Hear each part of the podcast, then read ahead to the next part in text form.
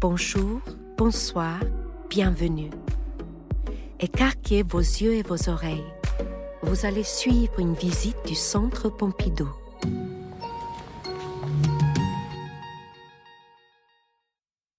Ce podcast est un hommage à Daniel Cordier, rendu par Bernard Blisten, directeur du Musée national d'art moderne.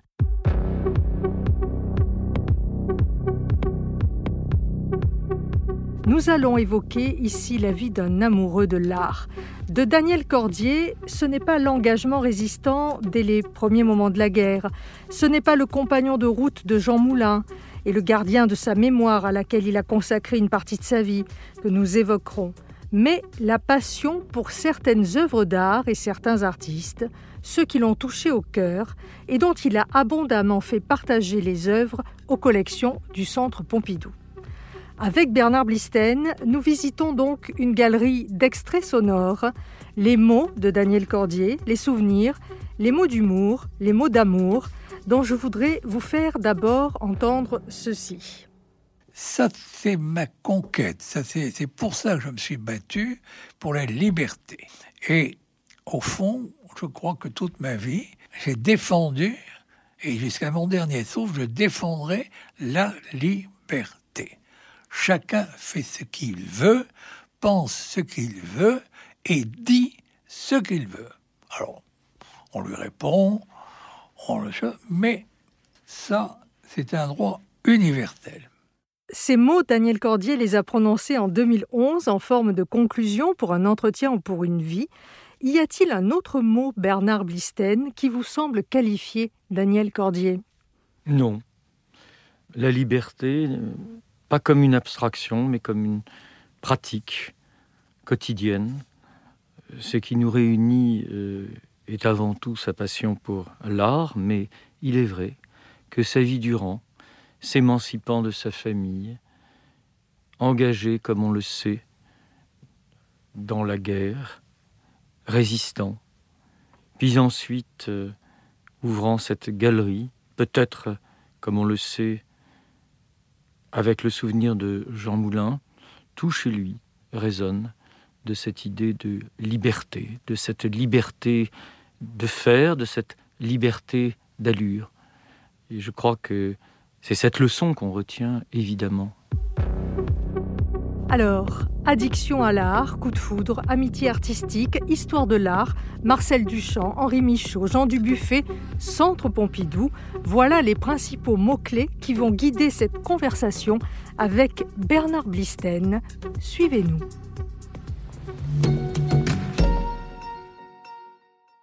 Quel contexte pour l'histoire de Daniel Cordier? Voilà par quoi nous allons commencer avant de voir de quelle histoire de l'art Daniel Cordier serait l'auteur. Mais tout d'abord, voyons les deux bouts de cette histoire, le tout début et la toute fin. Peu conformiste, libre en tout choix, animé par la passion, il a été collectionneur avant d'être galeriste. Daniel Cordier a abondamment raconté que Jean Moulin, fondateur du Conseil national de la résistance, l'a initié à l'art moderne. Daniel Cordier vient d'une famille de riches négociants bordelais, la famille Bouijou, il a eu assez vite le goût d'acheter des tableaux et surtout de les avoir en grand nombre, répondant à un désir d'accumulation. C'est une espèce de maladie, je, ne vous l'expliquerai pas, mais quand je m'intéresse à un artiste, j'achète un paquet. Eh bien, je me souviens, le, premier, enfin, c'est pas le premier, c'est le, deuxième, c'est Stahl. J'ai vu l'exposition chez Jeanne Bûcher. Et j'étais enthousiasmé. Et la directrice de la galerie m'a dit, écoute, c'est un ami, si ça t'intéresse, on va aller voir ce qu'il est en train de faire, etc., etc. On est allé le lendemain, il habitait à côté de chez moi, boulevard Montparnasse, j'en ai acheté 15. Voilà une histoire qui commence avec un paquet de tableaux de Nicolas de Stahl et qui va se terminer, Bernard Blisten, par une donation de plus de 1000 œuvres au Centre Pompidou. J'ai envie de vous demander ce qui, dans cette donation, renforce les collections du musée que vous dirigez aujourd'hui. Il n'y a pas eu qu'une donation. Il y en a eu trois, on pourrait même dire quatre. Euh, je rends d'ailleurs hommage à mes prédécesseurs qui, de Dominique Bozo à Daniel Avadi à Alfred Pacman, ont accompagné euh, Daniel Cordier dans cette euh, réflexion et je dirais dans cette passion. Euh, la collection, il la connaissait puisqu'il faisait partie de ce groupe autour de Pontus Sultan avant même l'ouverture du centre Pompidou qui réfléchissait justement à cette collection et à son devenir. Or, vous le savez, il y avait des manques considérables. Et donc la collection s'est retrouvée, grâce à lui, riche de fonds, riche d'ensembles absolument inégalables. Euh, je songe bien évidemment à Henri Michaud, son complice. Je songe à Jean Dubuffet, qui l'a euh, pendant des années, comme vous le savez, accompagné. Je songe aussi à des artistes comme Fallström, magnifique artiste suédois qu'il a défendu ardemment, ou bien sûr à Dado, ou même encore à Rekicho. Mais je songe aussi à des artistes aujourd'hui moins connus, Gabrichevski par exemple, qu'il a passionnément euh, collectionné alors que nous le méprisions et que pour dire la vérité, nous l'avons méprisé longtemps jusqu'à ce que Antoine de Galbert, dans sa Maison Rouge, lui consacre une magnifique exposition. Il était un être de passion. Et j'allais dire que quand on aime, on ne compte pas. Et que de fait, il n'a pas compté en nous offrant quelques 1200, voire davantage, euh, œuvres, œuvres et objets.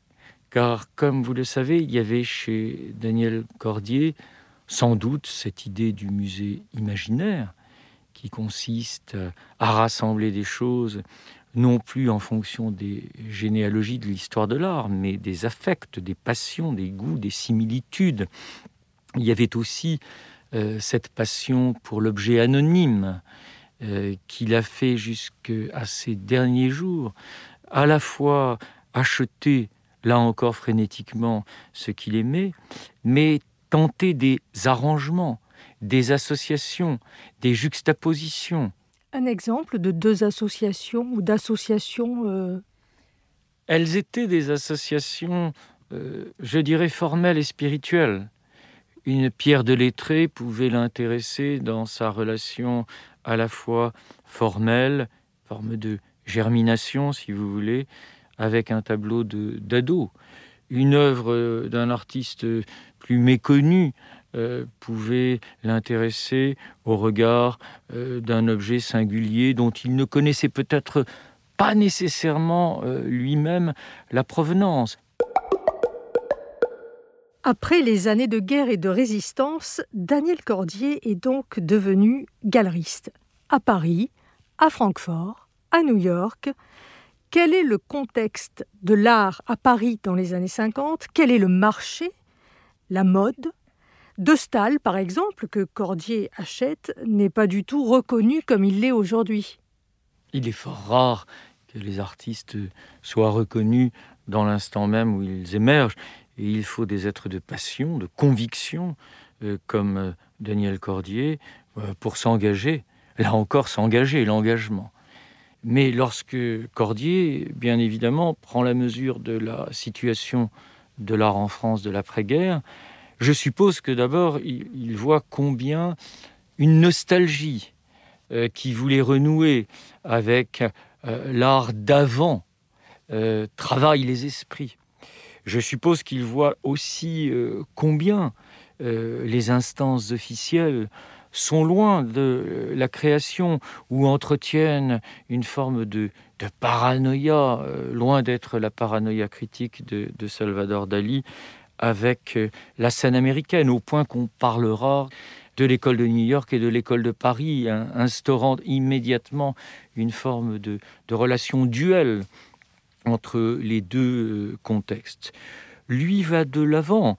Euh, il s'est intéressé à Hartung, il s'est intéressé à Stahl, mais il va très très vite s'intéresser à des artistes, j'allais dire, de la marge.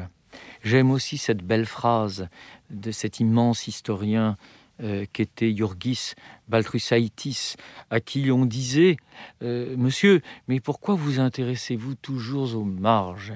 Et il répondait Mais parce qu'elles tiennent les pages. J'ai le sentiment que Cordier était de ces hommes-là. Donc, tout cela procède, je dirais, d'une expérience absolument personnelle qu'il faut bien le reconnaître, le public parisien ne va pas véritablement comprendre.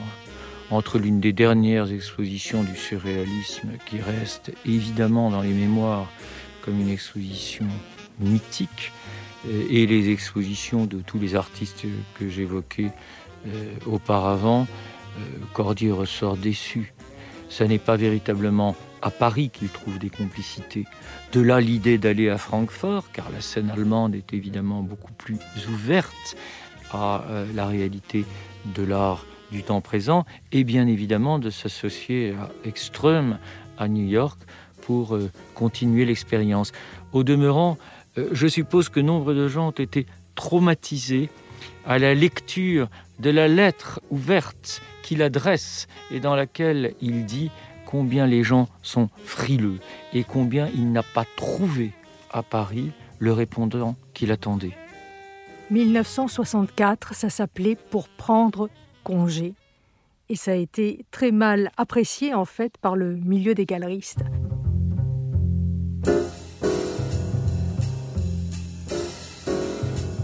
En 1960, pour Daniel Cordier, commence l'aventure américaine il s'est associé d'ailleurs un peu par hasard avec Michel Varenne, qu'il a rencontré à Paris, et puis hop, le voilà parti faire des affaires à New York.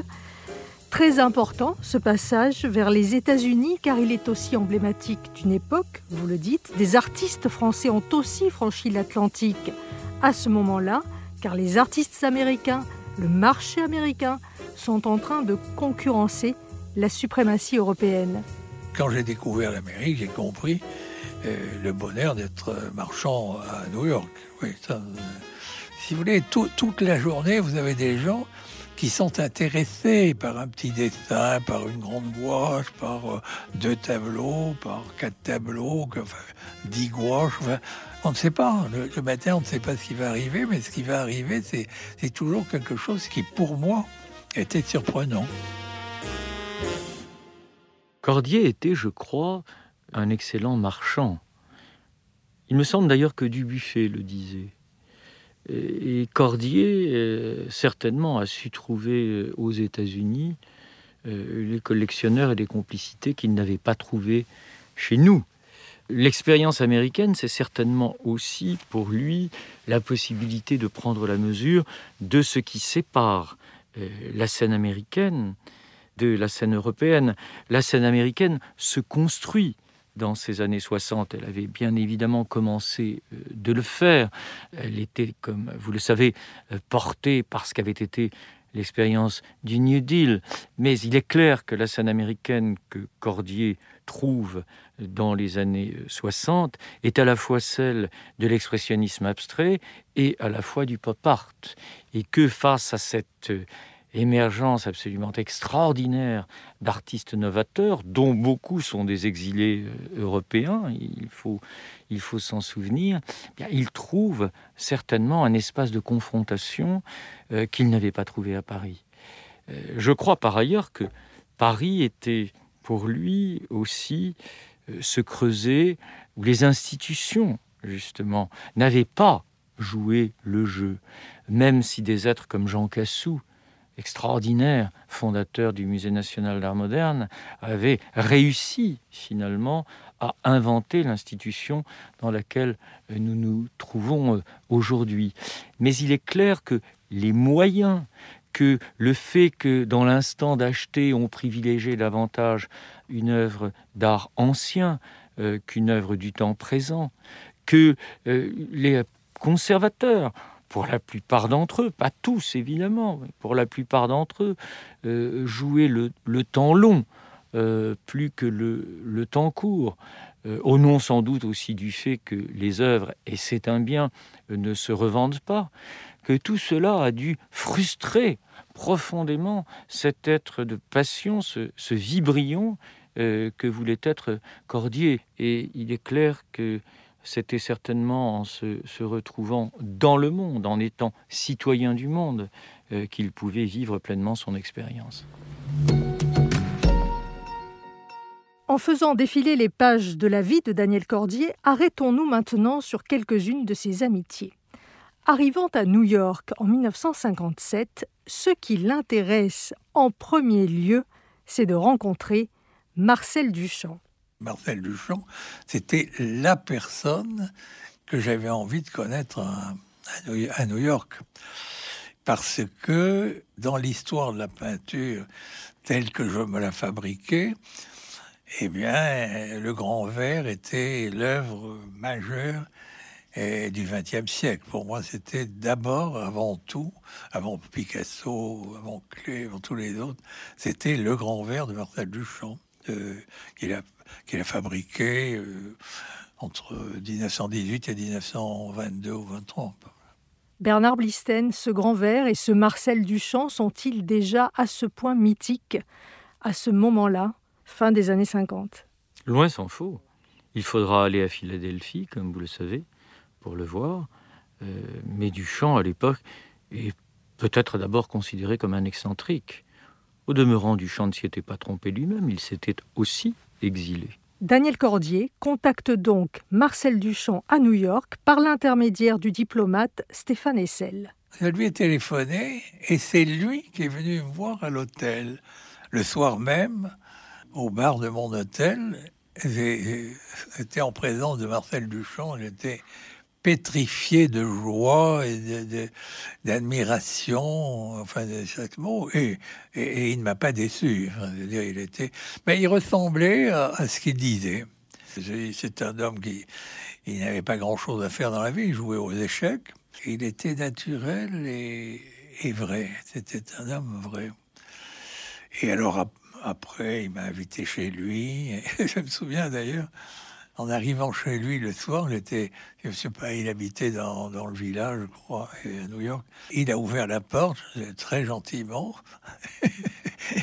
J'étais tellement content de le, revoir et heureux d'être invité. Il m'avait invité à dîner de ça avec ta femme que je lui ai embrassé la main.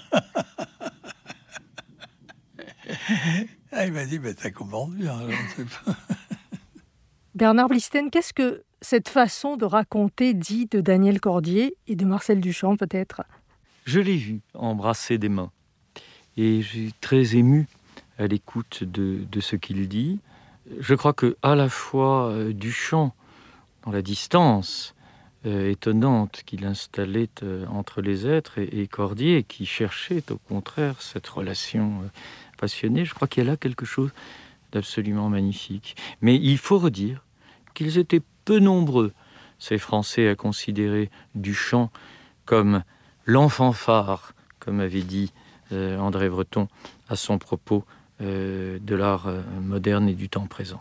C'est le début, en tout cas, d'une relation jusqu'à la fin de la vie de Marcel Duchamp en 1968. Le musée et le centre Pompidou s'est-il donc aussi enrichi de pièces de Duchamp, Bernard Blisten? Je pense à Prière de toucher j'ai vu chez Daniel Cordier. Vous l'avez vu, mais vous ne l'avez pas touché. Au demeurant, la boîte alerte, le couple de tabliers, euh, nombre de ces pièces qui font partie euh, de ces moments euh, mêlant humour, sexe et, ironie qui sont entrés dans nos collections grâce à Daniel Cordier. Ne l'oublions pas, à Paris, l'exposition surréaliste, même si Duchamp est toujours tenu en marge, en margelle du sens, comme disait l'un de ses, exégètes, en marge des mouvements, euh, a permis bien sûr euh, de voir que Duchamp restait au travail.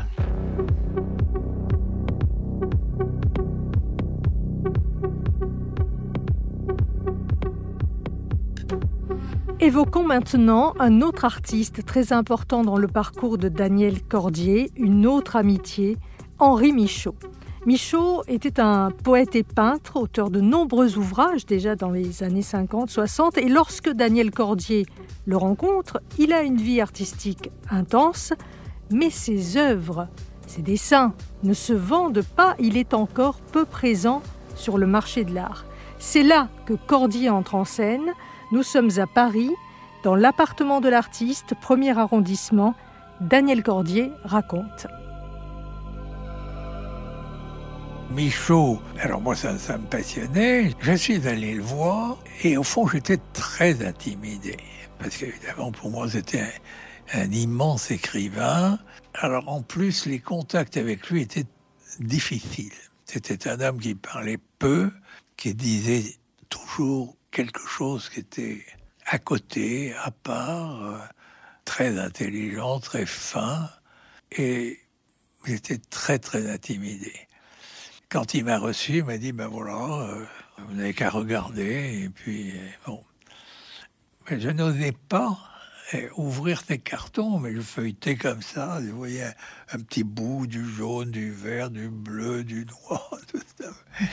Bon, et puis j'étais pressé parce que je, il était là à, me regarder et tout, je me disais, c'était un souvenir effrayant.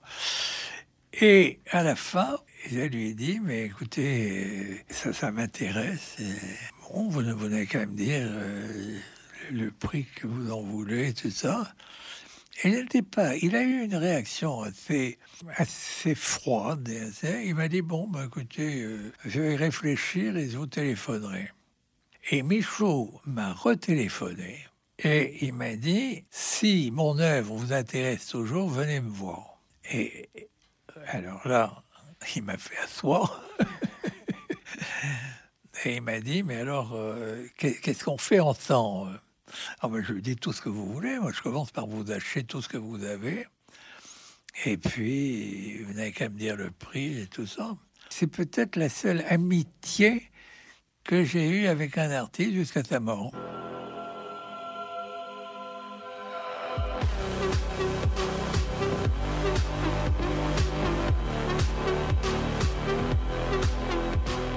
Les amitiés de Daniel Cordier ont-elles façonné notre regard? Je pose cette question car que penser quand on entend Daniel Cordier dire qu'il a franchement déconseillé Henri Michaud de persister dans la peinture à l'huile? Quand il enlève des mains du peintre Dado le tableau qu'il vient de recommencer pour la dixième fois.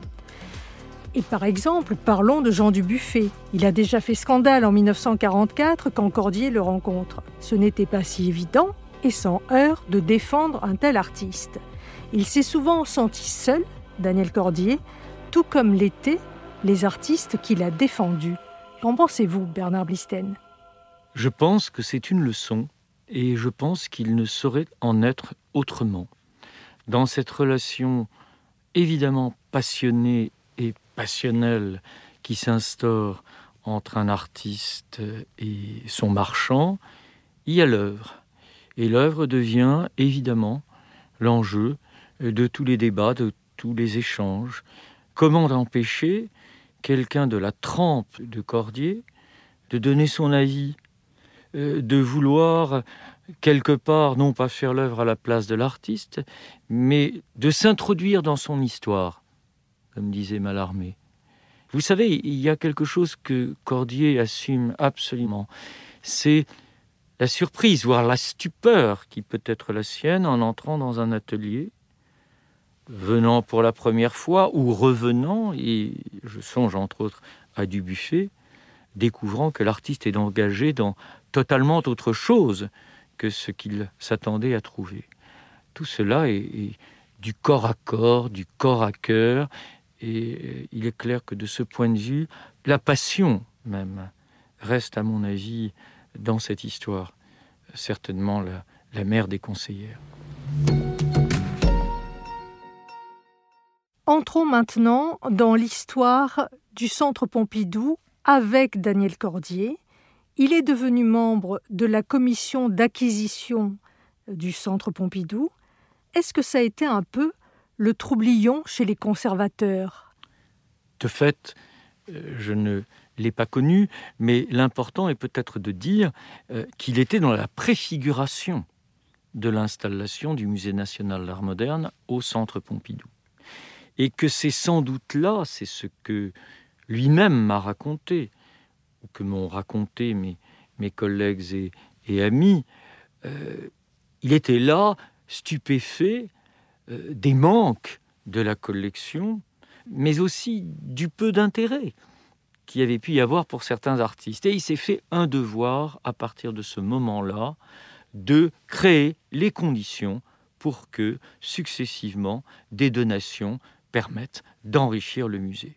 Au point que il est même allé acheter des œuvres pour les offrir au musée. Au point que, stupéfait que parfois telle œuvre, voire telle œuvre d'un artiste encore en vie, et qu'il avait frappé, n'ait pas retenu l'attention de l'institution. Et donc s'est engagée une relation absolument fraternelle avec les conservateurs, avec les directeurs successifs, à commencer bien sûr par Pontus Sultan et par euh, Dominique Bozo. Et moi-même euh, suis arrivé euh, après, même si je le connaissais de longue date, que je l'avais croisé ici et ailleurs, mais nous avons eu heureusement suffisamment de temps pour nous voir fréquemment, pour l'entendre me dire Ah, ce petit euh, il est pour vous. ce Falström, ah, j'ai retrouvé un Nevelson. Ah, mais j'ai aussi un clé. Et de fait, il n'avait pas travaillé avec Paul Clé, mort en 1940, euh, qui vous revient? J'ai le sentiment qu'il façonnait la collection en pensant à ce que lui-même pouvait, à différents moments, y apporter. Quelle importance a-t-il eu par rapport à d'autres collectionneurs donateurs pour le centre, outre le fait qu'il était dans la préfiguration des collections? Il fait partie des très grands donateurs du Centre Pompidou, euh, comme euh, l'a été la famille de Ménil, ou comme le sont encore euh, aujourd'hui certaines personnes qui cultivent, je dirais, cet amour du Centre Pompidou, de ses collections et, de son histoire. Mais en termes de nombre, il est clair que les mille et quelques 200, 300, je ne sais même plus, œuvres qu'il a données, constituent un tout singulier. Il fallait se promener avec Daniel Cordier, faisant visiter à telle personne euh, sa collection. Il fallait le voir parler euh, d'un Rauschenberg euh, tardif, des Hoarfrost, des peintures de gel de, de, Rauschenberg. Il fallait le voir parler d'une œuvre de Louise Nevelson. Il fallait le voir parler d'une œuvre de César qu'il avait trouvé si belle qu'il avait absolument voulu l'acquérir pour compléter l'ensemble que, que nous avions. J'espère que Daniel Cordier s'est toujours senti absolument chez lui au Centre Pompidou. Comment faire vivre une telle collection dans les années à venir? Il est un peu partout dans toutes les salles et dans toutes les expositions. Comment vous allez, vous, faire vivre cela? Il y a peu encore, euh, nous lui avons rendu hommage. Euh, j'ai voulu organiser euh, différentes expositions autour des galéristes. Et bien évidemment, il occupait une place centrale dans, ce parcours, nous permettant d'ailleurs de montrer des œuvres qu'on voit peu. Je songe à Roscoe, je songe aussi, je l'évoquais tout à l'heure, à Gawritschewski ou à l'immense artiste qu'est Oyvind Falström lorsque nous faisons les accrochages, lorsque nous les renouvelons, nous puisons toujours dans ce fond absolument inouï. Et euh, nous y trouvons des pépites, des œuvres différentes. Euh, il n'est qu'à regarder certaines œuvres de, du buffet que nous avons. Il n'est qu'à regarder euh, aussi des œuvres plus intimes qu'il a réussi à avoir et elles sont absolument indispensables dans l'instant de donner la profondeur même de, de la collection. Et puis il y a Toulouse, où il a souhaité qu'une ample part de cette immense donation puisse être déposée. Il faut aller au musée des abattoirs de Toulouse pour peut-être euh, voir encore mieux que nulle part ailleurs euh, la façon dont Cordier voulait associer là une sagaie, euh, là une pierre trouvée euh, chez un antiquaire à Paris, là un masque avec certaines pièces de, de sa collection. Car c'était dans cette idée même du musée imaginaire peut-être plus proche d'ailleurs d'un Abby Warburg euh, d'un André Malraux, euh, que la manière d'associer les choses, de les combiner, euh, de trouver des significations cachées qui peut-être d'ailleurs n'étaient pas celles des œuvres, mais qui étaient bien celles qu'il imaginait.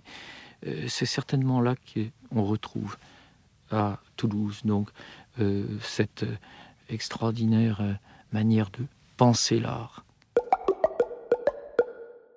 Daniel Cordier disait que l'art relevait pour lui de la rencontre amoureuse, de la magie du hasard. On écoute un dernier témoignage sur l'art. Vous savez, je, pense que dans l'histoire de l'art, il n'y a que des avis personnels. C'est pour ça que je ne crois pas à l'histoire de l'art. Bon, on peut dire, oui, c'était en 1785 ou en 1012 ou je ne sais pas quoi. avec quoi ils fabriquaient leurs toiles, leurs, euh, leurs sculptures, leurs choses. C'est possible.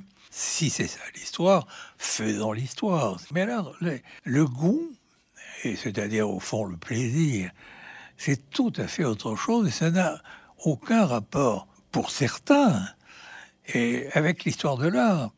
Et le goût, c'est tout à fait individuel.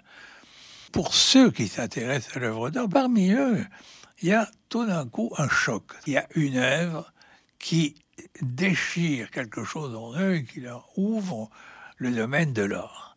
Et à ce moment-là, eh ben, au hasard des rencontres, des goûts, j'allais dire le choix, mais on choisit rien.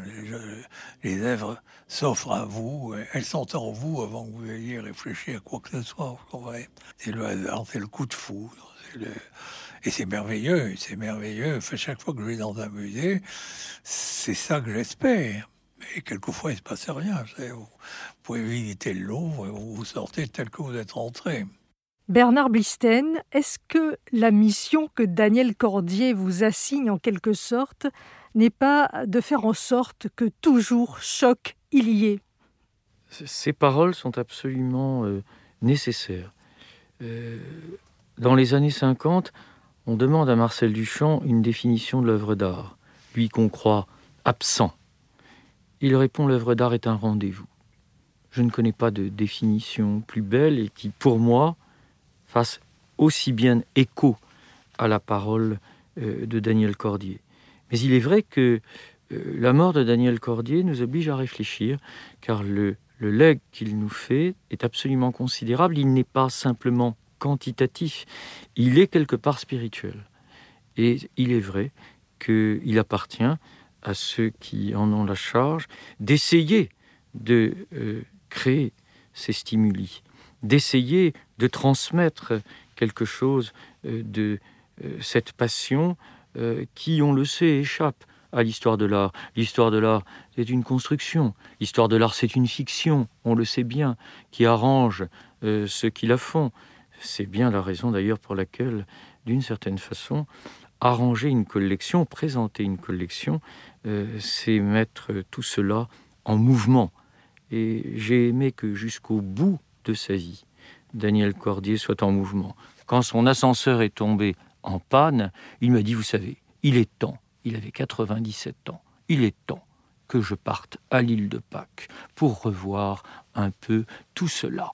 Un petit voyage à Valparaiso, puis ensuite l'île de Pâques, et puis on ira à Mexico. Quelqu'un lui a dit, vous savez Daniel, c'est un peu haut Mexico, allez ailleurs. Alors, allons à Athènes. Magnifique.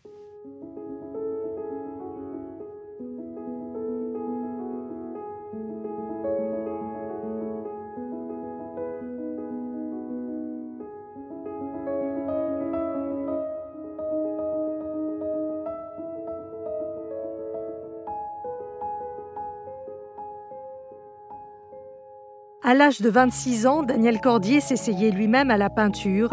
Il reproduisait Piero della Francesca. Bien avant cela, au pensionnat, Daniel Bouijou est tombé amoureux d'un garçon. toute sa vie, il a cherché la trace de cet homme. Cet amour jamais ne s'est concrétisé. Et ce jour de décembre 2011 où je le rencontrais à Cannes, Daniel Cordier évoquait ses souvenirs et concluait par ces mots.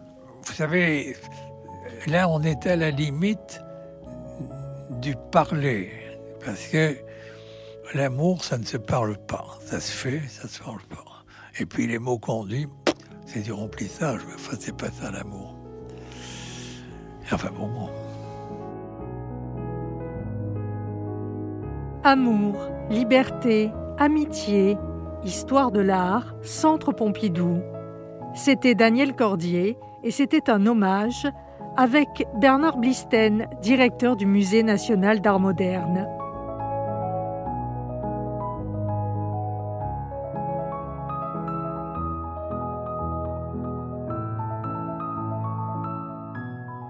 Ceci était un podcast du Centre Pompidou. Vous pouvez retrouver tous nos podcasts sur le site internet du Centre Pompidou, ses plateformes d'écoute et ses réseaux sociaux. À bientôt.